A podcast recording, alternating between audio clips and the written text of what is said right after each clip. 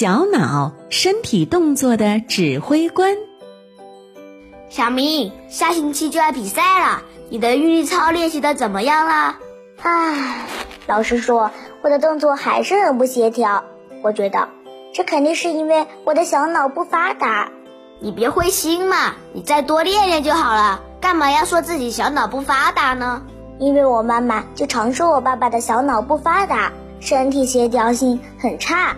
估计我也遗传了我爸爸这个缺点。不过我也有疑问，这动作协调问题怎么跟小脑扯上关系了呢？我只知道人有大脑，这小脑在哪儿？小明啊，这个呀还真是跟你的小脑有关系呢。小脑确实是协调动作的指挥官，它位于大脑的后下方，是人体运动的重要调节中枢，对于维持姿势、调节肌肉紧张、协调随意运动等等这些呢，都是有重要的作用的。像大脑一样，小脑呢也由两个半球组成，它们每天要处理很多和动作有关的信息。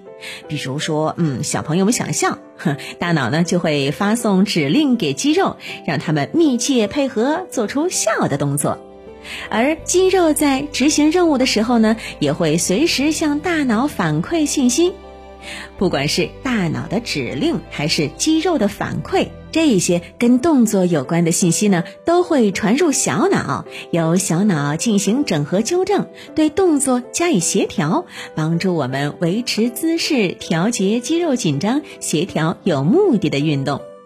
另外呀，小脑在维持身体平衡上也起着重要作用。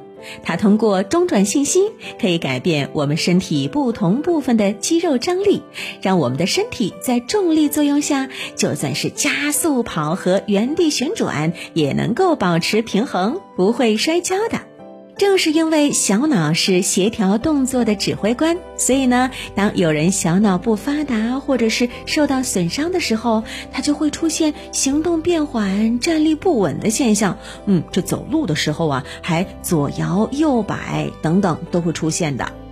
那甚至有的时候呢，连端杯子喝水都很困难。这种人呢，症状会非常明显，需要医疗干预的。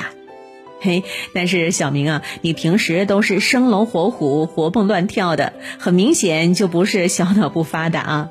你的韵律操动作不协调，多半是因为练的不够多，动作不太熟练，对吧？与其甩锅给无辜的小脑，还不如趁着现在还有时间，好好的练习吧。